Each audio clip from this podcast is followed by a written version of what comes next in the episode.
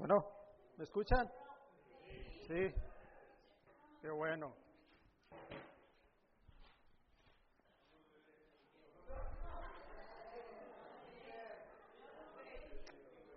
Buenas tardes, iglesia. Ah, mi nombre es mi nombre es José Escárcega. Para los que no me conocen y los que me conocen, pues soy también José Escárcega. Ah, estoy agradecido por la oportunidad que se me da de estar aquí frente a ustedes y ah, es un privilegio, ¿no? Poder enseñar la palabra, ¿no? Y, yo creo que es, lo siento como un, pro- un compromiso más grande, muy grande. Pero ah, siento que esto me, me acerca a Dios. Cuando estábamos haciendo esta serie fue algo, algo tan increíble, ¿no? Ver, de veras poder incrustarnos más en la palabra. Y ah, qué bueno es estar aquí alabando a Dios, ¿no? Con el coro y las canciones. Y espero que estés animado, ¿no? Y si por alguna razón no estás animado, tranquilízate, respira profundo, cuenta hasta 10 y piensa por qué estás aquí. Y quizás puedas pensar, bueno, pero yo quería estar en otro lado, arreglando mi carro, o viendo a las chivas, o yendo a comer, o yo qué sé, ¿no? Pero por algún motivo Dios te trajo aquí en este día. Y quiero que te alegres de eso, ¿no? Porque ah, Dios quiere trabajar contigo y Dios tiene algo más.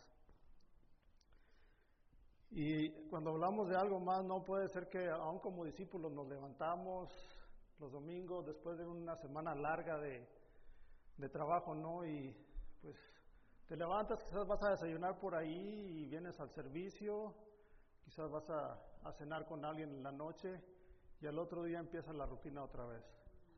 Pero yo creo que no lo debemos de ver así, lo debemos de ver como algo más, buscar algo más, ver el propósito, ¿por qué estamos aquí? ¿Cuál es el propósito que Dios tiene eh, con nosotros? ¿Qué es lo que Dios nos quiere enseñar? Yo creo que es, es como hacerlo como un gozo de, de poder ir a trabajar y contento, con ese ánimo. Así, con el mismo ánimo que llegas el lunes, con el mismo án- ánimo llegar el viernes, ¿no? Un ánimo que se te note que, que eres un discípulo, porque lo- todo lo que haces, lo haces en nombre de Dios. Amén. Ah, como ya han escuchado, estamos empezando una serie que se llama Algo Más. Y esta serie, como dijo Martín, está basada en el capítulo 3, el versículo del, del libro de Lamentaciones. Y para que te vayas preparando, abre tu Biblia en ah, Lamentaciones 3, 19 al 24. Y cuando escuchas la palabra lamentaciones, ¿qué te viene a tu mente? Normalmente es una palabra triste, ¿no? Como dices, bueno, lamentaciones como... Pero vamos a ver que, que cuando nosotros nos lamentamos, cuando nosotros estamos sufriendo, es cuando más débiles estamos y es cuando más necesitamos a Dios. Es cuando más vemos la gloria de Dios. Amén.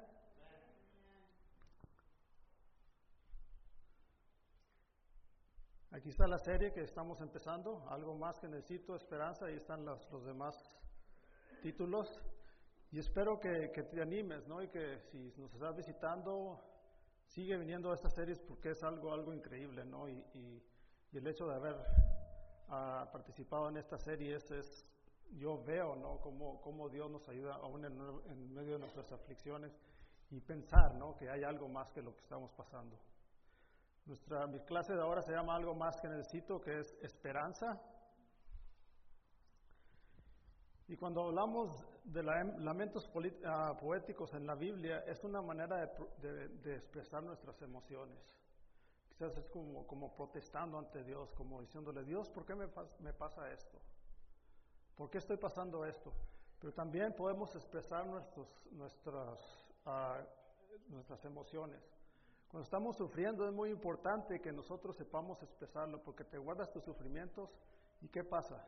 Se te van convirtiendo en amargura, se te va, te va haciendo un, como un callo en tu corazón, porque te estás imponiendo al sufrimiento, ¿no? Y ah, como la escritura dice, ¿no? El escritor reconoce su dolor, pero no deja que el dolor lo condicione y esto le ayuda a recordar quién es Dios. Amén. Como digo, el, sufrimiento tenemos que saber cómo procesarlo, no hacernos los fuertes ni mostrarnos insensibles, ni tampoco menospreciar el sufrimiento de los demás.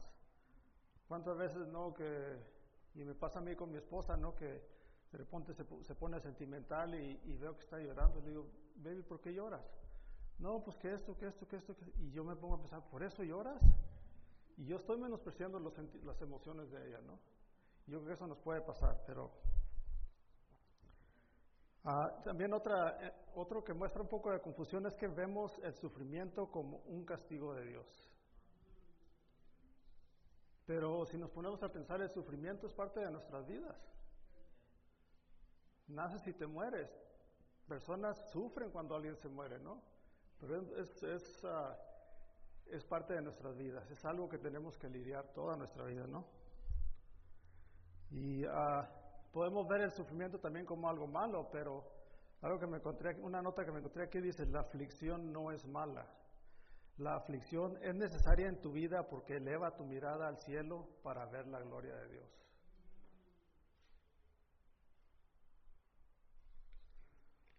Bueno, antes de ir a la, a la, a la palabra, vamos a orar, por favor. Padre Celestial, gracias ah, por la oportunidad que nos da de estar aquí, Padre, de este día, Padre, tan bonito. Padre, celebrando que es tu día, que podemos alabarte, que podemos expresarte nuestros lamentos, Padre, podemos quizá protestar ante ti, Padre, por el sufrimiento que quizá estemos teniendo, por el sufrimiento de algún familiar, Padre, de algún conocido, pero Padre, sabemos que tú nos escuchas. Y Padre, a veces nuestra tendencia es pedirte que nos quites esos sufrimientos de nuestras vidas, Padre. Pero más que eso, en este momento te queremos pedir, Padre, que nos des la fortaleza para poder vencer esos sufrimientos, para poder pasar a través de ellos, Padre, para poder aprender de ellos y para poder reforzar nuestra fe, Padre Santo. Gracias por esta serie, Padre, que, podemos aprender de ti, Padre, de tu bondad, de todo lo que tú nos das, Padre Santo, de toda la esperanza, Padre, de, darnos cuenta que aún hay algo más, más que nuestros sufrimientos, Padre Santo. Gracias por todo esto, Padre. Está con cada uno de nosotros, Padre, te lo pedimos en nombre de Jesús. Amén. Algo más. Vamos a leer ahí en Lamentaciones 3:19, dice, recuerda que ando errante y afligido, que estoy saturado de hiel y amargura. Siempre tengo esto presente y por eso me deprimo.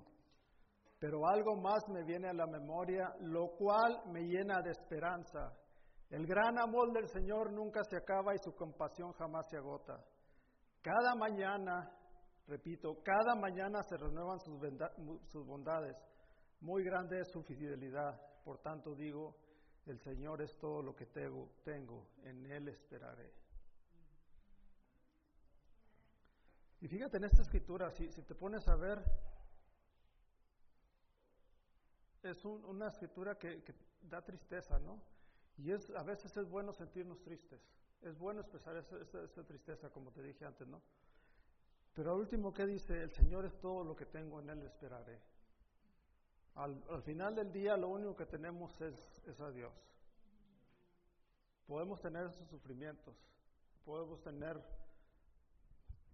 desgracias en nuestras vidas, pero Dios nos va a llevar a través de todas esas, esas penas que podemos pasar. El Señor es todo lo que tengo, en Él esperaré. Y aquí está hablando del sufrimiento que, estaba pasando el pueblo de Israel, ¿no? Y aquí podemos ver al, al, escritor como un portavoz del pueblo de Israel. Quizá el que se atreve a protestarle a Dios, oye Dios, ¿por qué está mi pueblo así? ¿Por qué yo estoy sufriendo? ¿Por qué mi pueblo está así? ¿No? Y, pero a pesar de todo, él dice, el Señor es todo lo que tengo, en Él esperaré. En este, en este tiempo, en Lamentaciones, imagínate cómo se sentía el pueblo. Lamentaciones es una redacción poética de la trágica toma de Jerusalén y eso lo podemos ver en Segunda de Reyes capítulo 24 y 25. Es la peor catástrofe que hasta ese momento había tenido la, la historia de Israel. Estaban pasando por tantas cosas, ¿no? Promesas que, que, habían sido cumplidas, pero llegan los babilonios, toman la ciudad, se llevan a las mejores personas y parece que todo llegó a su fin. Había promesas que, que parecía que no se cumplían, promesas que Dios había hecho que, que parecía que quedaban sin cumplir. Tenían, los, eh, tenían el templo, los sacerdotes podían hacer sus rituales y sacrificios a Dios. Pero todo eso se acabó. Imagínate que por alguna razón pase algo y, todo esto se acabe. Que no puedas llegar tú a esta, a esta iglesia, ni, a, ni, a, ninguna otra, que no puedas llegar a, alabar a Dios. ¿Cómo te sentirías? Y ahí es donde está expresando el pueblo de Israel su, su, su sufrimiento, ¿no?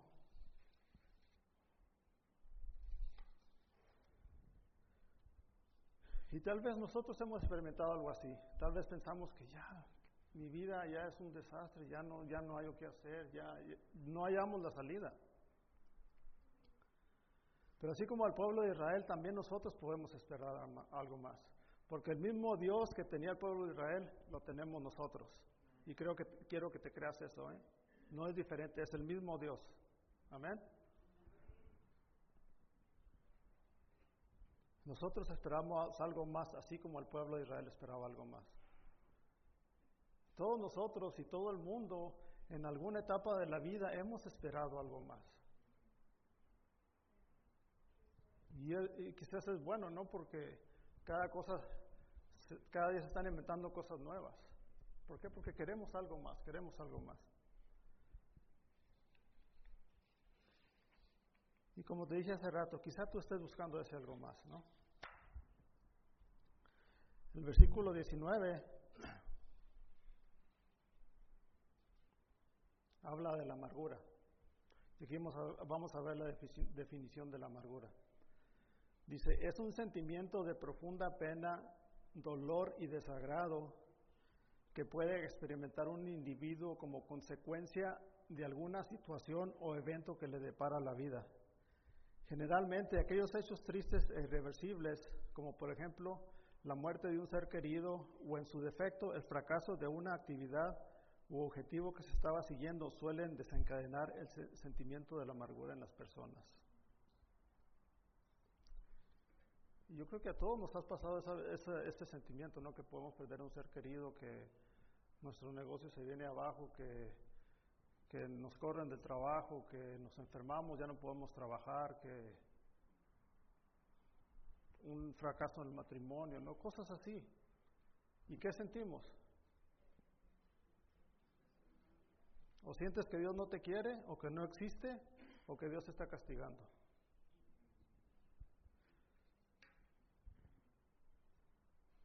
Y cuando pasan esas cosas nos, puede venir la amargura. Si dejamos que esa situación nos condicione, vamos a tener un sentimiento contra Dios. A veces nos podemos conformar o simplemente decir, pues ni modo, ya me tocó esta vida, ¿no? Y podemos decir, Dios, Dios no quiere que, que me case. Dios no quiere que mi familiar se salve. Dios no quiere que mi esposo llegue a la fe o ponle lo que tú quieras. O puede ser algo, peor, ¿no? Podemos decir, Dios no puede, Dios no puede arreglar esta situación. Dios no puede sanar a mi mamá, a mi hijo. Y qué triste, ¿no? Cuando ya estamos en esa, en esa, que estamos dudando del poder de Dios. Y la amargura nos puede llevar a eso, a dudar de su poder y de, su fidelidad. Alguien que yo admiro muchísimo perdón, está Berta Ramos. Berta Ramos es una mujer que deberíamos nosotros de agarrar fe de ella.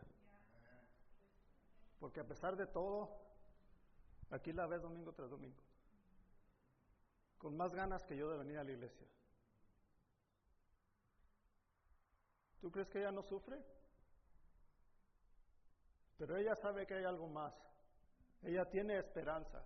Ella sabe que lo que está sufriendo aquí no es de aquí. Ella tiene su esperanza en la eternidad. Amén. Y fíjate cuántas personas de su familia ha impactado. Entonces, ¿por qué podemos dudar nosotros que nuestro, nuestro, trabajo, nuestra fe no pueda impactar a nuestra familia? Por muy necios que sean, por muy alejados que estén de la fe, por mucho que nosotros pensemos que ellos no pueden llegar, tú les puedes ofrecer eso algo más, tú les puedes dar esa esperanza. Amén.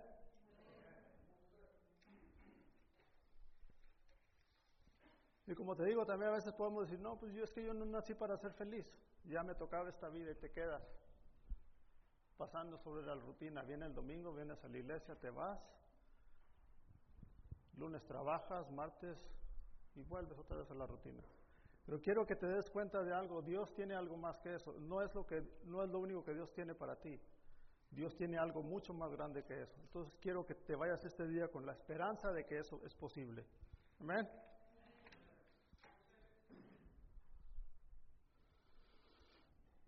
Como dije, no, ¿de, ¿de dónde viene la amargura y qué causa nuestras vidas? La amargura viene de la falta de una confianza incondicional en Dios, lo cual nos lleva a dudar de su poder y su fidelidad.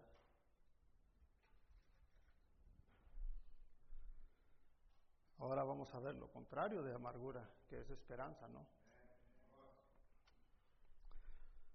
Vamos a ver el significado de esperanza. Dice, es el estado de ánimo en el cual se cree que todo aquello que uno desea o pretende es posible, ya sea a partir de un sustento lógico o en base a la fe.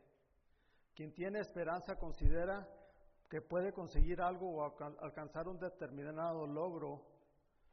Y lo dice, para la teología cristiana la esperanza es la virtud que capacita al hombre para tener confianza de alcanzar la vida eterna con ayuda de Dios. ¿Y cuál es nuestro propósito? ¿Cuál es algo, ese algo más que buscamos? Es eso, estar un día con Dios. Esa es nuestra esperanza. ¿Y por qué lo creemos? Porque tenemos un Dios que es fiel, que tres vez tras vez, día tras día nos ha comprobado que es un Dios fiel. Amén. Espero que te estés creyendo esto. Espero que tu esperanza salga reforzada de que Dios es un Dios fiel. Amén.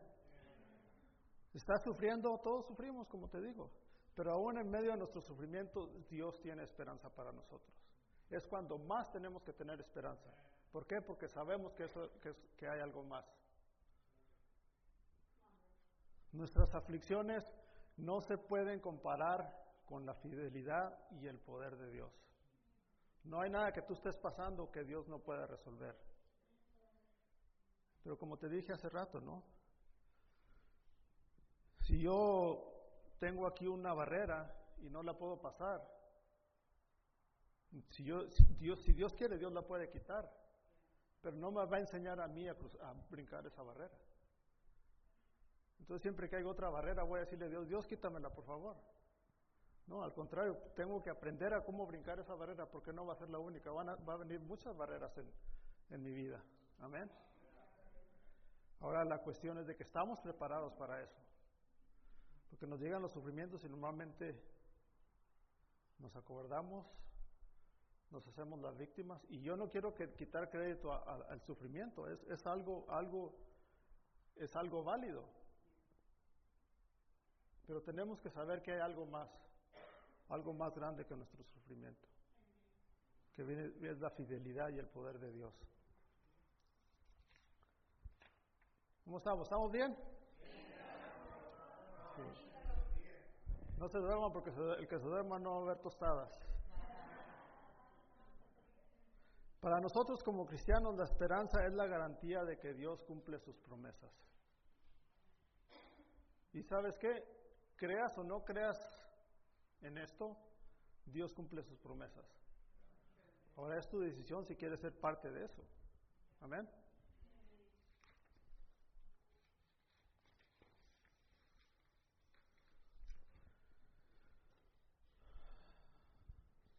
Como te dije hace rato, siempre va a haber algo que cause sufrimiento en nuestras vidas. Y es una realidad. Pero hay algo más que tenemos, esperanza, amor, compasión, bondad y fidelidad. Y por lo tanto, te lo vuelvo a repetir, por eso podemos decir, el Señor es todo lo que tengo, en Él esperaré. ¿Qué hacemos cuando estamos tristes? Cuando estamos enfermos, cuando estamos sufriendo, cuando tenemos problemas, cuando tenemos miedo, porque a todos es, nos, puede pasar y nos pueden pasarlas todas, todas al mismo tiempo. Amén. Y si no te ha pasado algo de esto, levanta la mano porque quiero juntarme contigo.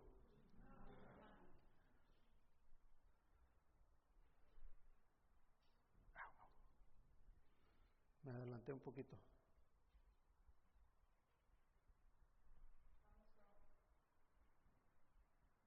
Ya saben que a mí la tecnología no se me da mucho, ¿verdad?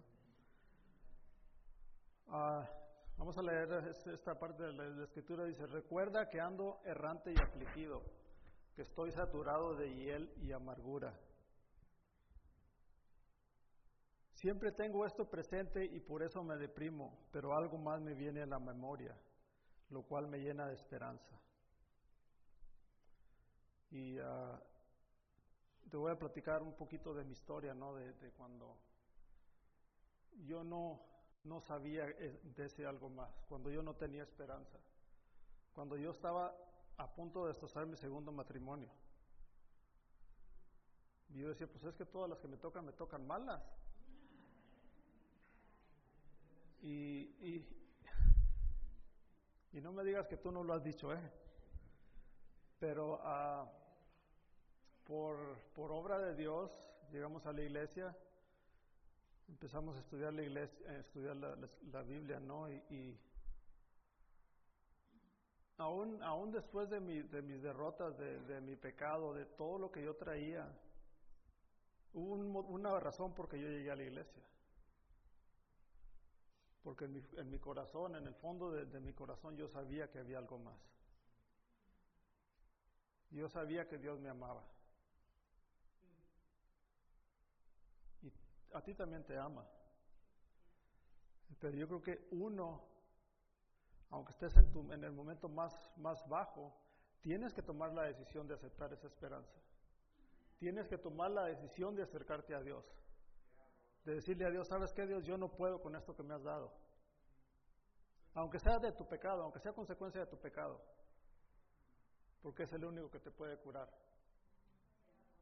Puedes ir con, con, doctores, yo no digo que ir con doctores no sea, no sea bueno, ¿verdad? Puedes ir con amigos, con quien sea, pero el único que te va a curar es Dios. ¿Y sabes qué? Que Dios te cura para la eternidad. No es una cura de dos, tres años. Amén. Pues, ¿qué te digo? Llegamos a la iglesia, estudiamos la Biblia, nos bautizamos. No fue fácil. No, no, no fue fácil todavía había amargura en mí, ¿no?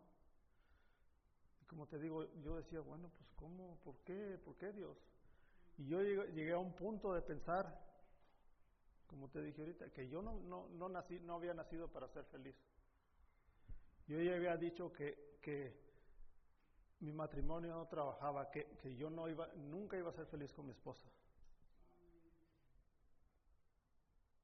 Había perdido la esperanza, había, tenía amargura en mi vida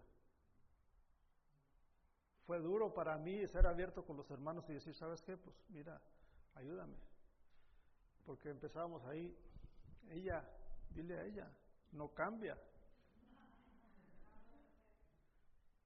Y yo te aseguro que, que, si en un momento me hubiera puesto yo a decirle a Dios, ¿sabes qué Dios? Pues, ¿qué vas a hacer? Porque ella no cambia.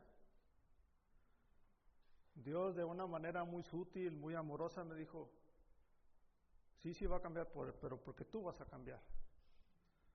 Tú tienes que ver que tú eres el que tienes pecado también. Tú no estás salvo de pecado. Como te digo, no es fácil. Aún ahorita en nuestras vidas es, hay batallas y es donde puedes dejar a personas, personas con sabiduría, personas que, que te aman, ¿no? que, que te ayuden. Pero es como si vas al doctor. Si no le dices qué tiene, no te va a curar. Tienes que ser abierto en tus, en tus debilidades, en tus sufrimientos en lo que te duele, en lo que te lastima. Amén. Y este, como te digo, gracias a Dios que, que, pude cambiar, pude aceptar mi pecado, pude, pude salir del, del hoyo en que yo estaba, pero yo no lo hubiera podido hacer solo. Si yo no me rindo a Dios, Dios no me ayuda.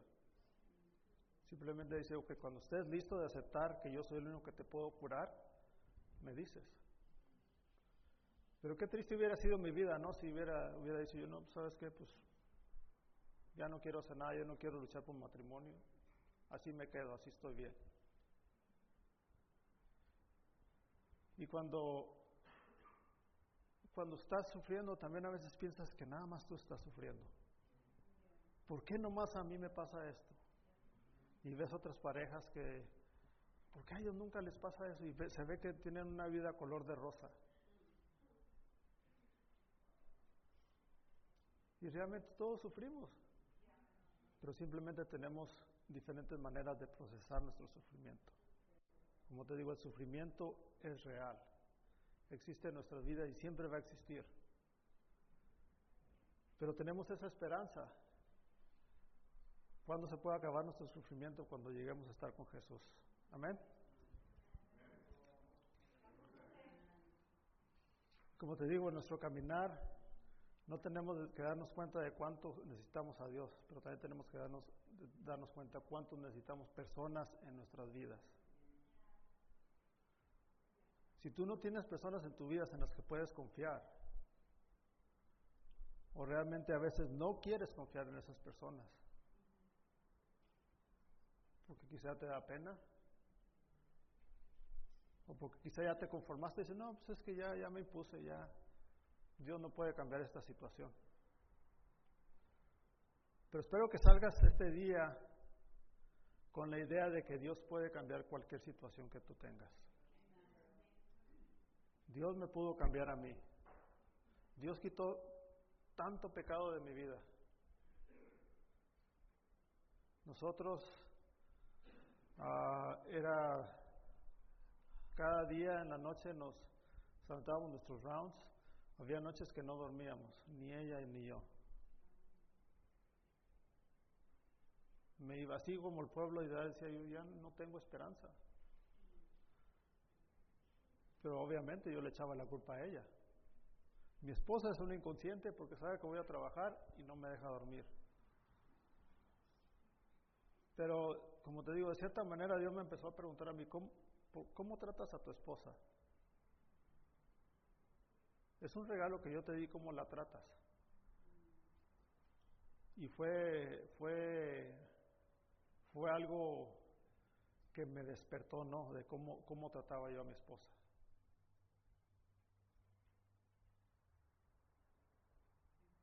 Y eh, quizá en algún momento me dice, no, pues es que se lo merece, pero yo no soy nadie para saber lo que mi esposa merece. Tú no eres nadie para saber lo que la otra persona merece, amén.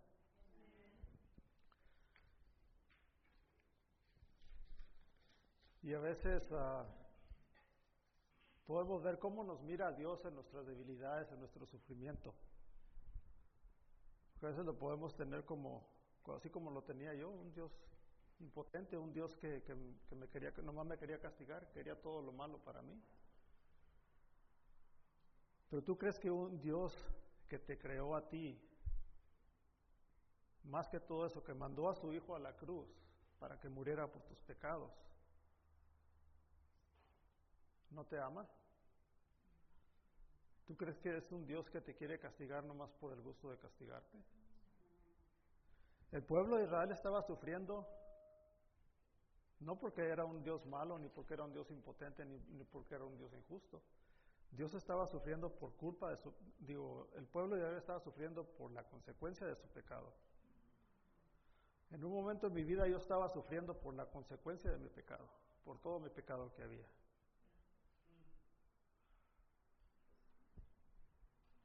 Y la imagen que Dios nos muestra de las escrituras, si nos ponemos a ver bien, es de un, de un Dios bondadoso, un Dios bueno, un Dios misericordioso, pero más que todo de un Dios poderoso, que puede cambiar cualquier situación. Puede cambiar tu situación, no importa lo que estés pasando. Dios lo puede cambiar.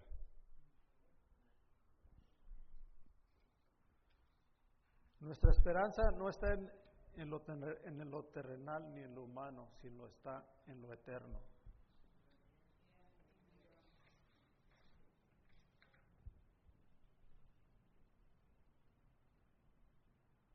En momentos difíciles, ¿qué te viene a la memoria? Otra vez más sufrimiento. ¿O cuándo se va a acabar esto? o en qué pones tu esperanza. ¿Dejas que el miedo, el dolor o la incertidumbre condicionen tu esperanza en el poder de Dios? Yo estaba ahí. Y decía, ¿qué va a pasar conmigo, Dios? Realmente yo tenía miedo de que mi esposa me dejara. Porque después de haber pasado por un matrimonio que yo había destrozado, ahora me doy cuenta que estuve a, punto de destrozar mi segundo matrimonio. Que estuve a tiempo de causarle un daño inmenso a mi hijo.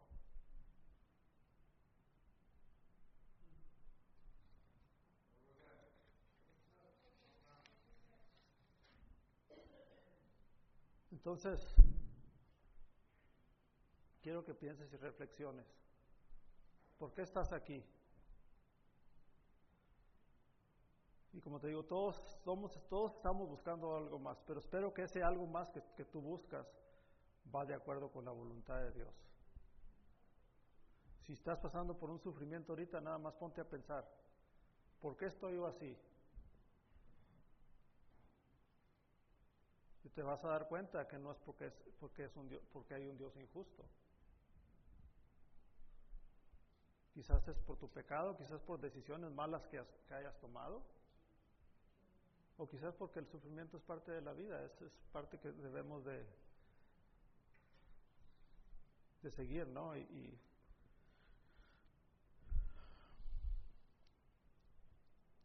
Dios trae esperanza aún en medio de nuestros sufrimientos. Por eso te digo, si estás sufriendo ahorita, vete con esto, que Dios tiene esperanza para tu vida. Pero ahora es tu decisión poder reclamar esa esperanza, poder aferrarte a esa esperanza, decir, ok Dios, yo quiero, yo quiero ese algo más.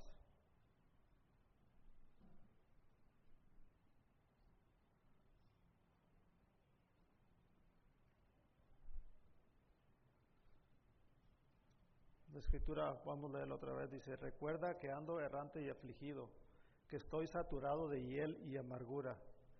Siempre tengo esto presente y por eso me deprimo. Pero algo más me viene a la memoria, lo cual me llena de esperanza. El gran amor del Señor nunca se acaba. Cada mañana se renuevan sus bondades. Muy grande es su fidelidad. Por tanto digo, el Señor es todo lo que tengo, en Él esperaré. Y espero que podamos basar nuestra fe en esta escritura. La primera parte es procesar nuestras emociones, nuestros, nuestros sentimientos. De toda la escritura lo que, lo que quiero que te lleves es, el Señor es todo lo que tengo, en Él esperaré porque como te digo, es el único que puede cambiar tu situación. Ahora sí, ya para terminar podemos ir un poquito más, más adentro. Quizá ya te hiciste, ya, ya no sientes esas emociones, pero aún están ahí en, en, en el fondo de tu corazón. Es bueno sacarlas, porque tarde o temprano van a salir y te van a empezar a sacar amargura. Si estás sufriendo, tú no tienes que vivir tu vida de discípulo así. Si estás sufriendo, tú no tienes que vivir tu vida así. Hay algo más que puedes hacer, hay algo más que Dios te ofrece. Pero ahora queda en ti aceptarlo. Jesús murió en la cruz para que nosotros pudiéramos tener esa esperanza. Por todos. Los que están afuera, los que estamos aquí, tu primo, tu vecino, todos. Pero ahora es la responsabilidad de cada uno de aceptar ese regalo de aceptar que, Jesús murió en, la cruz por los pecados de cada uno de nosotros. Amén. Vamos a orar para tomar comunión. Padre Celestial, gracias, Padre, por saber que hay una esperanza, que podemos pensar en ti, Padre, reforzar nuestra fe, Padre, cambiar nuestras tristezas por alegrías, Padre, como dice la canción. Pero más que todo, Padre, podemos confiar en ti, Podemos confiar en tu fidelidad, en tu poder, Padre. Podemos ver tus bondades cada día, Padre. Cada mañana que sale el sol, cada mañana que nos levantamos a trabajar, Padre. Podemos ver tu fidelidad, podemos ver que eres fiel, podemos ver que nos amas, Padre. Que nos permite vivir un día más, Padre. Te pido, Padre, que salgamos de aquí seguros de eso, de que tu amor es infinito, Padre, que tu esperanza jamás, jamás nos va a defraudar, Padre Santo. Te pido que bendigas la cruz, el jugo, Padre, y el pan que representa el sacrificio de la cruz. Padre Jesús murió por nosotros, sin nosotros merecerlo, Padre Santo. Y te pido que al tomar la, la, comunión, Padre, podamos reflexionar en el sacrificio, Padre, que hizo para, para que nosotros pudiéramos tener una esperanza de vida eterna. Te pido, Padre, que examinen nuestros corazones, Padre, que puedas sacar la amargura que hay en ellos, Padre Santo. Te pido, Padre, que los puedas llenar de esperanza, que podamos pensar en la gloria que nos espera cuando estemos contigo, Padre Santo. Gracias por todo, te lo damos en nombre de Jesús. Amén.